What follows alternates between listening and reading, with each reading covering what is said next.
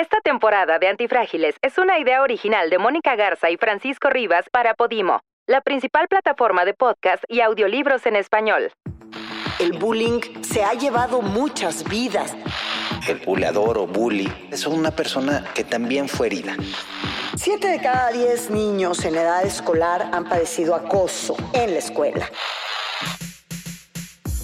Seguramente alguno de ustedes ha tenido un apodo que ha odiado tener.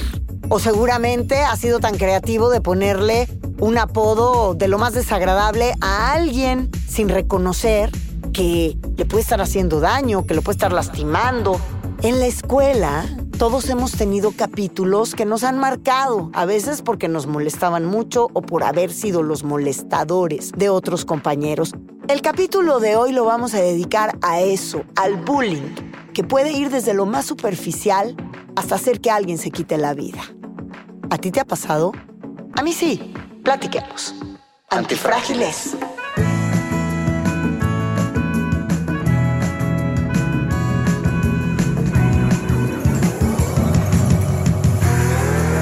Personas que se benefician de las crisis Que prosperan, crecen al verse expuestas al cambio. y que les encanta la aventura, el riesgo. Nosotros, Mónica, Francisco, somos eso. Antifrágiles. Fortalecidos por el caos. El tema en el que nos vamos a detener el día de hoy, porque nunca es suficiente cuánto se haya hablado de él, es el bullying. Francisco Rivas, ¿cómo estás? querida Mónica, aquí pensando en, en mis momentos de bullying. Yo pensando en cómo nos podemos confundir cuando crees que una persona es buleadora o buleada. Y nos acaba de suceder eso con nuestro director del podcast, que en cuanto nos vio y que sabía que íbamos a hablar de este tema, nos dijo que tú seguras, seguramente eras un niño buleado y que yo seguramente era una bully por nuestras personalidades, por lo que expresamos, nada más si nos ves de afuera. Y la realidad es que es exactamente al revés. Bueno, yo sí fui bulleado. eh, hay que decirlo, por mi papá, porque mi papá es un Pero buleador tú dijiste que eras bully. Sí, pero precisamente por eso yo, yo pasaba ese bullying que mi papá me hacía, yo lo pasaba a quien me estaba alrededor, pero sobre todo a mis primos. Ajá. La verdad es que yo crecí en un entorno desde el punto de vista escolar muy sano. La verdad, Perugia, la ciudad donde yo crecí, pues era una sociedad muy, muy tranquila y era una, o sea, un grupo escolar muy tranquilo. Entonces, yo no recuerdo haber visto bullying en la escuela. No me tocó verlo ya hasta la preparatoria. Sí. Entonces estamos hablando que mucho tiempo después no lo vi en primaria, no lo vi en secundaria, Sí. pero en mi familia mi papá era, o sea, al que no le tenía apodo, al que no estaba fregándolo constantemente, y si era como cuchillito de palo, ya sabes, como la gota china que Claro. de la tortura china, así. Y no tenía nombre. Además, no tenía, no teníamos No. cómo nombrar esa situación. Y yo aquí sí quiero subrayar que sí es muy importante decir que el bullying, aunque uno de pronto lo hable con cierta cotidianidad, se ha llevado muchas vidas, vidas, vidas. Jovencitos que llegan a su casa y se quitan la vida porque no quieren volver a la escuela o personas que están eh, eh, sufriendo eh, algo que hemos aprendido recientemente, que es este término del mobbing, es el bullying en, En el ambiente en el laboral. ambiente de trabajo. Hay una fantástica escritora, es una fantástica escritora belga que se llama Amélie Nothomb, y Amélie Ah. Nothomb escribe un libro particularmente eh, eh, tremblement, eh, es- eh, temblores y estupores. estupores y temblores, algo Ajá, así. buenísimo. Bueno, ese, en ese ella perfectamente describe un mobbing que la lleva al abismo más brutal cuando llega, pero y eso es un tema Llega a los además- 19 años a Sí. Japón a trabajar. no, pero es un tema de discriminación laboral por tu, por, Raza. por tu raza, que eso es fuertísimo. Entonces venimos desde eso hasta eh, el, el bullying clasista, ¿no? O sea, yo por ejemplo fui una niña que en la escuela fui bulleada y mm, recuerdo ese episodio como uno de los más traumáticos de mi vida, pero no hubo una violencia física, pero me, me bullearon, o sea, por un tema de clase y no, no porque yo fuera una niña económica, socioeconómicamente más abajo que los demás. Al contrario, o sea, en mi casa, en mi caso, me ocurrió por estar más arriba de los demás. Al ratito eh, te cuento esa anécdota y fue un episodio de mi vida porque más era, yo recién venía llegando a la Ciudad de México, me integraba a una escuela eh, que para mí todo era distinto de entrar el acento. ¿no? Había cosas que yo no les entendía porque yo venía con un acento norteño, donde en el norte se habla completamente diferente y, no me buleaban ni siquiera por mi acento. Eh, me buleaban por otras cosas que al ratito, que al ratito te contaré. Pero estabas diciendo algo. Tuve la suerte de no tener, de no sufrir bullying externo, pero sí lo sufría en casa. O sea, mi papá, cuando yo lo veía, mi papá se sabe relacionar a partir de molestarte. Mm. Y es una persona a la cual le cuesta mucho trabajo decirte algo bueno aun cuando hagas algo bueno. Entonces mi papá todo el tiempo era, este, y yo como era niño gordito, como casi todos los gays del universo, fui niño gordito. Entonces mi papá me decía, este, el llantero solitario, el costal, o sea, y tenía unos apodos para mí impresionantes. Y te puedo decir que una vez hace, ahora hace unos 10 años, mis primos, ya todos somos cincuentones, se acercaron con mi papá y empezaron a vomitarle encima todos los efectos que tuvo el que mi papá siempre los estuviera fregando. Mira, hay, hay dos cosas que a mí me llaman la atención sobre, sobre el tema del bullying. Yo creo que es un fenómeno, es un fenómeno terrible, que hay que reconocerlo, hay que identificarlo y hay que ver los efectos que tiene.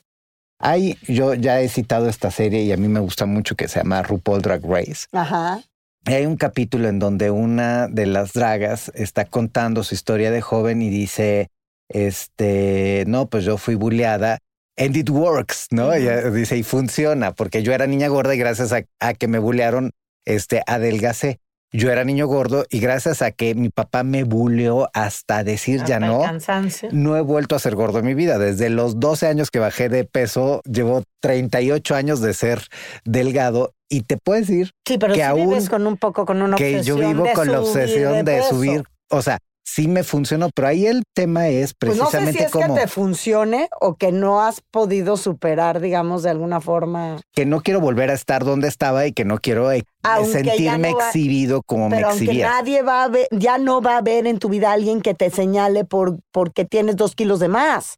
Bueno, y te es que te voy a decir una cosa, nadie me lo hizo señalar hasta mi papá. O sea, el único que lo hacía constantemente es mi papá y como en la familia se volvían chacales, entonces mis primos igual como yo lo hacía con mis primos, o sea, a partir de que mi papá señalaba un rasgo tuyo, que si estabas narigón, que si estabas chaparro, que si estabas este gordo, que si no escribías bien, que si te iba mal en la escuela, que si eras burro. Entonces mi papá eso lo maximizaba, lo ridiculizaba y todos los primos, y como somos un, como 50 en total, pues vamos en jauría a atacar al más débil sobre este tema en particular. Siete de cada diez niños en edad escolar han padecido acoso en la escuela.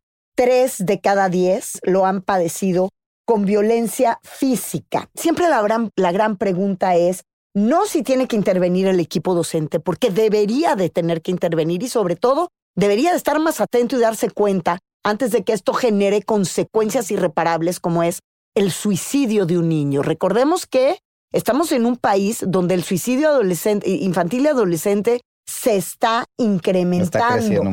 Eh, no, eh, eh, el equipo docente me refiero no desde un ángulo punitivo, sino monitoreando el comportamiento que, pues, claramente es inaceptable y pidiendo compromiso a los que se les da un seguimiento puntual, tanto al buleador como al buleado. Pero tenemos. Porque el buleador tiene, o sea, no es porque sea malo. Es otro niño lastimado. Es ¿eh? otro niño exactamente que está girándole su factura de dolor a otro. Por supuesto, pero a mí me gustaría que fuera una experta quien hable al respecto. Eh, tenemos una colaboración el día de hoy de Monique Cepeda, especialista en bullying. He escuchado a niños decir en escuelas donde sí hay programas anti-bullying, oye, eso que me dijiste es inaceptable. Y eso ya es un gran avance. Em, otra cosa, que sí podemos decirles a los niños, niñas que están sufriendo eh, acoso, lo primerito, no es tu culpa, no busques la razón en ti, es un comportamiento inaceptable que no tiene que ver contigo. Esto es fundamental y lo quiero subrayar porque la víctima busca eh, las razones en sí mismo, si, porque soy así o asá físicamente, o no tengo estas habilidades, o no tengo estos bienes, ¿no? Y esto es fundamental, entonces no es tu culpa, lo quiero subrayar. Y decir también que frente al agresor em, podemos sostenerle la mirada. Y eso cambia la interacción sin tener que defenderse, responder, agredir, sin que escale ese, ese comportamiento, ¿no? Pero el agresor no está habituado a que se le mantenga cara. Y eso ha sido un, un elemento importante sobre todo en casos muy difíciles donde el niño o la víctima no han podido contar con ayuda en casa. Qué padre este caso de éxito que nos hablan sobre la identificación. ¿Qué es el bullying? Y por lo tanto, yo no acepto que tú tengas una conducta que a mí me está afectando.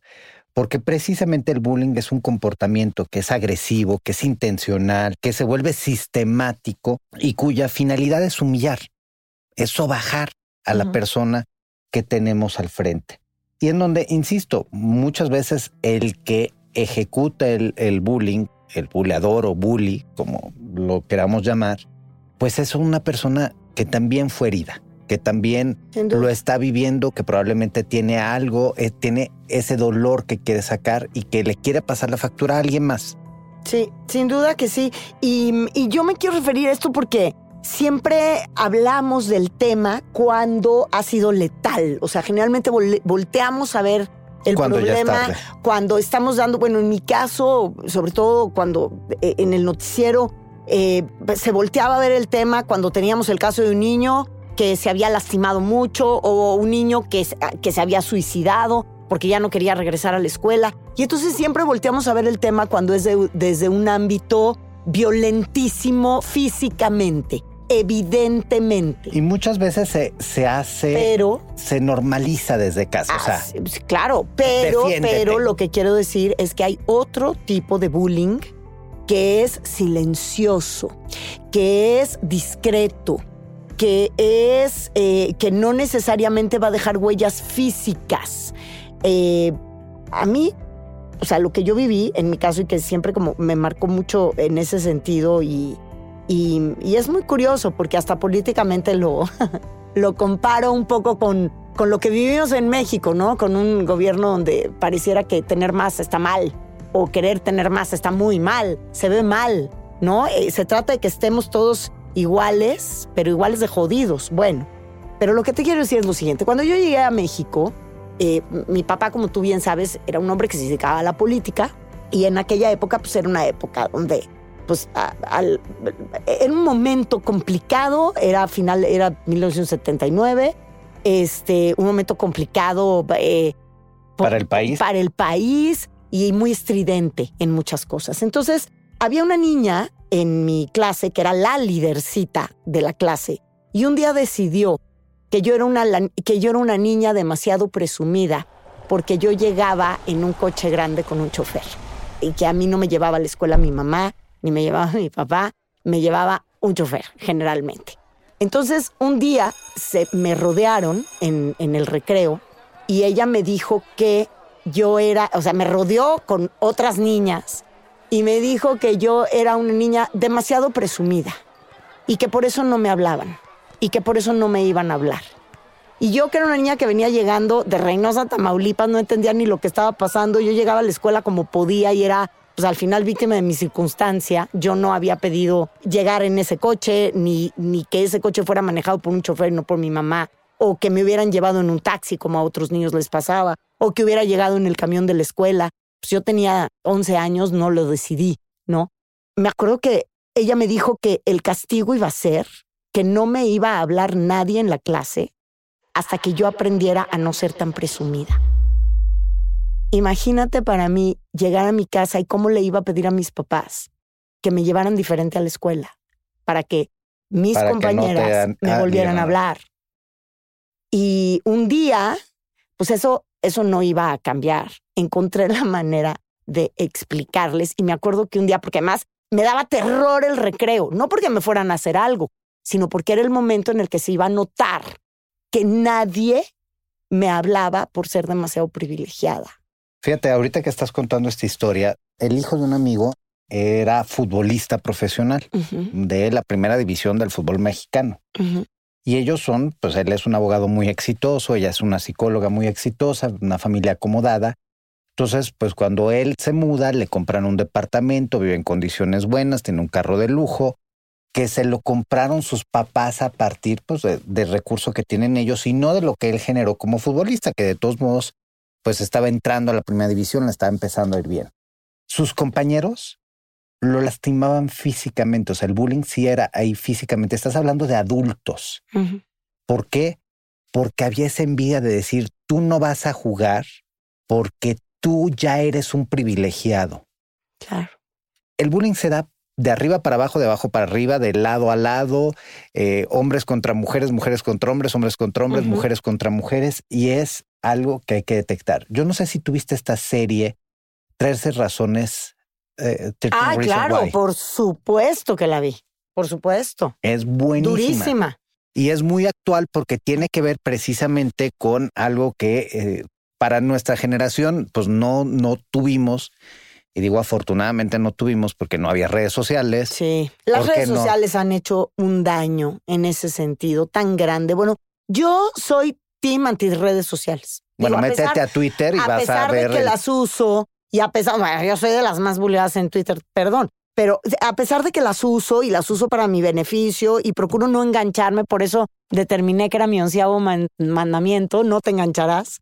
eh, yo sí creo que eh, tu- quizá tu caso o el mío o el de muchos hubiera sido muchísimo peor si además hubiera Hubiera habido redes sociales. Creo que nosotros tenemos una cierta estabilidad o inteligencia emocional a partir de haber crecido sin eso. Por eso nuestros jóvenes el día de hoy están tan complicados emocionalmente, porque no nada más son expuestos físicamente en el mundo de la tercera dimensión, lo son digitalmente. ¿Cómo sales de ahí, Francisco? Y como papá, ¿cómo le haces para manejar ese equilibrio entre permitirle a un niño, a un adolescente que tenga la interacción que hoy es una interacción normal a través de las redes sociales, filtrada a través de los criterios que debes tener como adulto para decirle, oye, este es algo que te conviene, algo que no te conviene, Claro. toda la exploración. A mí siempre me sorprende cuando hablan comúnmente mis colaboradores, que son mucho más jóvenes que yo, que podrían ser mis hijos, y que hablan sobre mandar sus fotos, el famoso pack, o sea, mandar sus fotos desnudo con una facilidad extrema. En nuestra época hubiéramos tenido que sacarnos la foto, irla a revelar. Sí, claro, claro. Y mandarla por supuesto. una carta. No, y además era una sorpresa, a ver cómo va a salir la foto, ¿no? No, aquí te la estás tomando en vivo o haces o le toman un pantallazo a una imagen. O Oye, sea, no, y además hoy hay un filtro para que salgan las fotos en una publicidad de, de algún, eh, de, de un político o de una persona influencer o de una celebrity, de lo que sea. Eh, hay alguien que hace el filtro de si se autoriza la foto o no, porque aquí te sale media arruga, porque aquí se te ve la cana, porque aquí nos... Y entonces ya perdimos toda esa naturalidad, pero ya nos estamos desviando también en esta naturalidad. Regresemos al bullying. Y sabes que a mí me gustaría tocarlo en el mundo del trabajo, Ajá. porque tú ahorita que decías el aislamiento que viviste en la escuela, en el mundo del trabajo en un país como en México, donde trabajamos tantas horas y en donde no sabemos decir no, se vuelve muy fácil que se aprovechen de nosotros y que nos humillen si no caemos en alguna actividad. Tú tomas el caso de Amelie Nothomb, pero pensemos en el Diablo Viste Prada y Sí. también lo puedes Sí, encontrar de una determinada claro. manera. Un jefe que pretende que le, le leas la mente y como no le lees la mente, te sobaja. A mí hay este diálogo fantástico de Mary Streep que le dice a Anne Hathaway cuando le dice yo que tomé el valor y contraté a esta pobre gorda y, y a Hathaway que está espectacular, Claro. ¿no? Y ella, ¿cuál gorda? Se voltea a ver. Pero así es. Fíjate, mi novio tuvo ahorita una pésima experiencia en una asociación este, en donde su jefe, que era una persona que de verdad no tenía ninguna intención de trabajar ni de hacer bien su trabajo, pretendía que todos se adecuaran a sus ritmos. Entonces él se desaparecía dos semanas Sí. Y después de que se desaparecía, se- regresaba y se enojaba porque no habían pasado cosas cuando él, él era el filtro para tomar decisiones. No sabes qué pesadilla fue para él porque decía, todo el tiempo me están pidiendo cosas que no sé qué quieren, nadie aclara, nadie te especifica. Sí. Y él, yo sí lo veía como físicamente sufría a partir de este tipo de situación. Fíjate que hace ratito que estábamos escuchando a Monique Cepeda, eh, también me quedé pensando en estos otros casos, yo he reportado varios, donde el equipo docente que sí se da cuenta del bullying y no hace nada. O sea, es decir, tú puedes decir no hace nada porque no se ha dado cuenta y hay quien sí se da cuenta y además lo anima. Que ahí vienen otros fenómenos tan difíciles en los cuales es tan difícil intervenir porque entonces el cáncer crece desde adentro por parte del médico, entre comillas, que debería ser quien lo estirpe. Fíjate, yo No. tengo un caso muy doloroso. Eh, hace muchos años yo daba clases en la Autónoma de Baja California en economía y fue la primera chica trans, abiertamente trans que teníamos como alumna. En primer semestre llegó vestida de niño, a final del semestre ya estaba vestida totalmente de niña, ya estaba identificada como niña, empezó su proceso de hormonización. Yo le di clases hasta tercer semestre. Y en el segundo semestre se presentó el primer problema porque ya empezó a entrar al baño de mujeres. Y las mujeres se quejaron.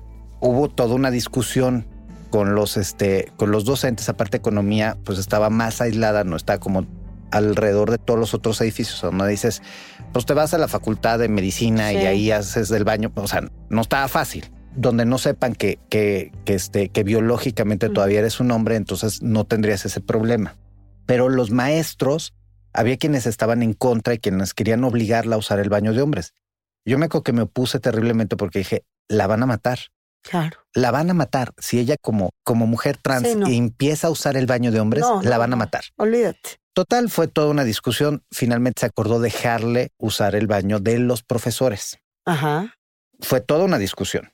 Yo le di clases en tercer semestre, excelente alumna. En quinto semestre me van a buscar. Yo en ese entonces trabajaba en gobierno del estado de Baja California como trabajo principal. Y me cuentan esta historia porque querían una asesoría, no sabían qué hacer. En pleno examen, ya casi para terminar el semestre, un profesor, SNI 3, la ve, se le queda viendo en pleno examen y le dice, párese. Ya se para. y dice, ¿usted es hombre o es mujer? Enfrente de todo el salón. Y ella dice, pues yo nací hombre, pero estoy en un proceso de transición. Ella de verdad era una, es, un, es Sí, una mujer muy segura de sí misma. Sí. Y le dicen, no, joven, usted es un pervertido. Porque transición es algo natural. Lo que está haciendo usted es un daño a la naturaleza. Y si no viene vestido de hombre, a partir de mañana ¿Y no qué- puede volver a entrar a mi salón. ¿Y qué hicieron con ese maestro? ¿Ella denunció? Ella se acercó conmigo. Ajá. Yo la acompañé con el director de la facultad al que le habló la Virgen. De ahí nos fuimos con el vicerrector al que le habló otra Virgen. De ahí nos fuimos con el rector al que le habló una tercera Virgen. Sí, lo que pasa es que ahí, Pancho, estás entrando en un... te digo, a mí me parece escandaloso lo que me estás contando. Ahora, esto es hace 15 años. Pero te ¿eh? lo juro que hay universidades católicas que les parecen muy normal que les hable la Virgen, a los que les, Esta es a- se les aproximan con ese tema. y en Tijuana. O sea, ni siquiera dices tú Pues sí, privada en Puebla. eh, vol- regresamos al tema que ya hemos tocado aquí. Pues estamos en un país guadalupano y aquí no tiene nada que ver la clase social o el código postal. O sea, son temas que no nos gustan abordar y hay muchos que se suman a ese bullying. Mira, nosotros, yo ahí finalmente para cerrar la historia, yo sí le pregunté, ¿tú qué quieres hacer? ¿Hasta dónde quieres llegar? Le dije, porque esto lo podemos crecer, pero va a tener, va a tener consecuencias. Consecuencias, Todas van a tener consecuencias. La universidad no se quería pelear con un SNI. Y con un SNI 3, un profesor reconocido que ha publicado un gran número de libros y que en economía es una vaca sagrada. Entonces, lo único que se pactó es que el examen final se lo sometiese otro profesor y que lo pasara como extraordinario. Esa fue la única manera. A mí me pareció una, o sea, una situación en donde, como era pierde, pierde, Claro. ahora sí que era de, de lo perdido lo encontrado. Pero la verdad es terrible porque ahí es un bullying que hace un individuo y que un sistema lo protege. Lo protege, claro. Ahora, hay que hablar de el bully, de el buleador. porque siempre se centra la atención hasta el final, ya cuando esto es una tragedia, en el, en el buleado, se, en la víctima. Pero eh, tú muy bien lo decías hace rato, el buleador es otra gran víctima y cómo reinsertamos en la sociedad de una forma sana a un buleador porque también debería de tener el derecho. Eh, cuando un niño se mm, suicida porque fue sometido a un bullying demencial que no le permitió querer seguir con su vida, los que hayan estado siendo responsables de esto van a quedar con una etiqueta y van a tener que sobrevivir al mundo sabiendo que por su culpa, entre comillas, y no entre comillas, ¿no? Por su culpa se suicidó una persona y van a tener que dormir todos los días de su vida con eso. Y eso tampoco va a ser fácil. Y también hemos sido testigos de cómo personas se quitan la vida por no poder vivir con una culpa que emerge de una situación así. Entonces, tampoco en la sociedad hemos escuchado hablar mucho. Siempre hablamos de cómo haces funcionar a un chavo que ha sido bulleado o a una niña que ha sido bulleada. Pocas veces se habla de cómo vas a volver a hacer funcionar de una forma sana al buleador, que al final no, nada viene de la nada. Vienes de un trauma, vienes de un maltrato, vienes de una situación en tu familia que te hace responder a eso lastimando en un área que está más eh, donde hay impunidad para ti, que es la escuela, en este caso, o la universidad, o el trabajo. Eh, pero también son personas que deberían de estar sujetas a... o sea, ahora sí que estoy hablando como abogado del diablo, pero tienen que ser también personas sujetas a derechos y al principal derecho de tener la posibilidad de intentar reinsertarte en una sociedad en la que no agredas para que no te agredan y donde vivas un poco más en paz. A ver, este espacio que nos está brindando Podimo es importante precisamente porque tenemos la posibilidad de hablar de salud mental, que es uno de los aspectos más olvidados de nuestra realidad. Tú hoy tienes si hoy no hay dinero para los niños con cáncer y no hay dinero para los medicamentos y yo tú y yo lo vivimos de cerca, ajá, lo vivimos de cerca con, con, la muerte de nuestros respectivos padres que no tuvieron ni siquiera la posibilidad de tener un medicamento o algo de, parte del Estado y tuvimos que acudir a lo privado. En el tema de la salud mental estamos todavía más en pañales. Hay un estigma, un estigma de base en la, donde las familias no quieren ver. A ver, Francisco, en temas de salud mental, el Estado no, ah, no dirige un solo peso. Si no lo hacen los seguros médicos de gastos mayores, porque hay nada que tenga que ver con salud mental, te lo, o sea, si tú tienes una hospitalización porque tuviste un brote psicótico porque tuviste una crisis emocional y acabaste en urgencias, si es por la crisis emocional o por un brote psicótico o por algo así, no te lo va a pagar tu seguro médico. Muchísimo menos sucede en el Estado. Y cuando el Estado sí te lleva a un hospital psiquiátrico, ¿sabes el estado en el que se encuentran los hospitales psiquiátricos en este país? No, es terrible. ¿Sabes los errores que ahí se cometen? ¿Tú sabes lo criminal que es un mal diagnóstico psiquiátrico? Cuando una persona le etiquetan como esquizofrénica y no lo es. Mira, yo estuve precisamente mi servicio social lo hice en el psiquiátrico y sí fue sumamente confrontativo porque aparte estás en un ambiente higiénicamente poco saludable. O sea, si, era un lugar muy sucio, había una serie de deficiencias. Es lamentable. Entonces, hoy estamos viendo que efectivamente hay un efecto en quien sufre el bullying, en quien sufre la agresión, y no estamos tampoco yéndonos a las causas a atender el que genera este problema. Y es lo mismo que sucede con quien comete un delito. Nos vamos a veces, a veces, a ver el efecto en la víctima y no entendemos el entorno del victimario para poder resolverlo. Nuestros centros de reinserción social no son centros de reinserción social. Y una persona que empieza con algún tipo de comportamiento disocial, que así se le define en la niñez y adolescencia, puede terminar como una persona con un trastorno antisocial. Es decir, un bully puede acabar como un antisocial en edad adulta. Una pronta detección nos puede llevar a, a salvar esa vida.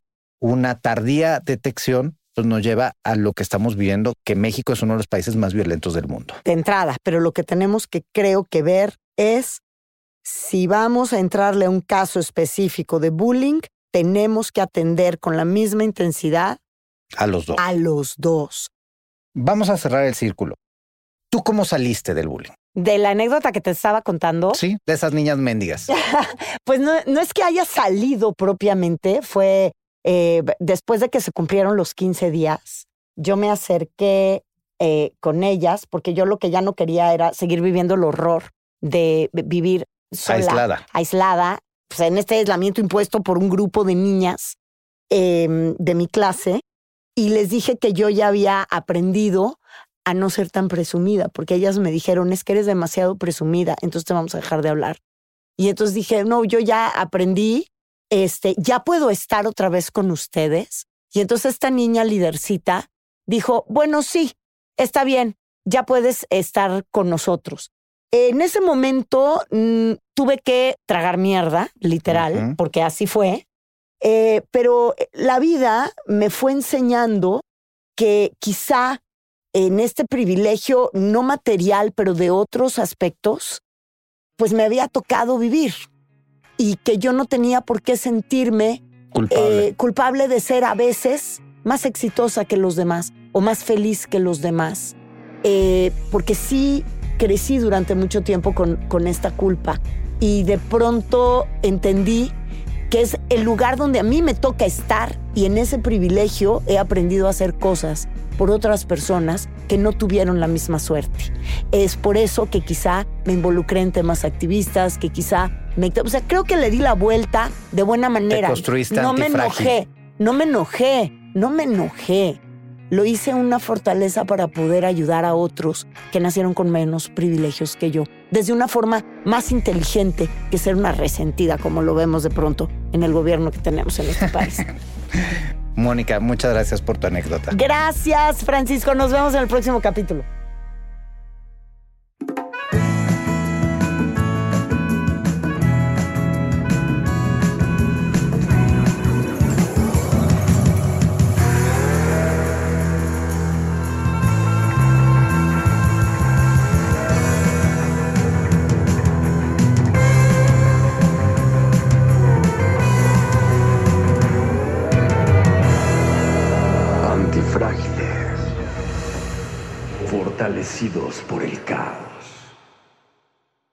Esta temporada de Antifrágiles es una idea original de Mónica Garza y Francisco Rivas para Podimo, la principal plataforma de podcast y audiolibros en español.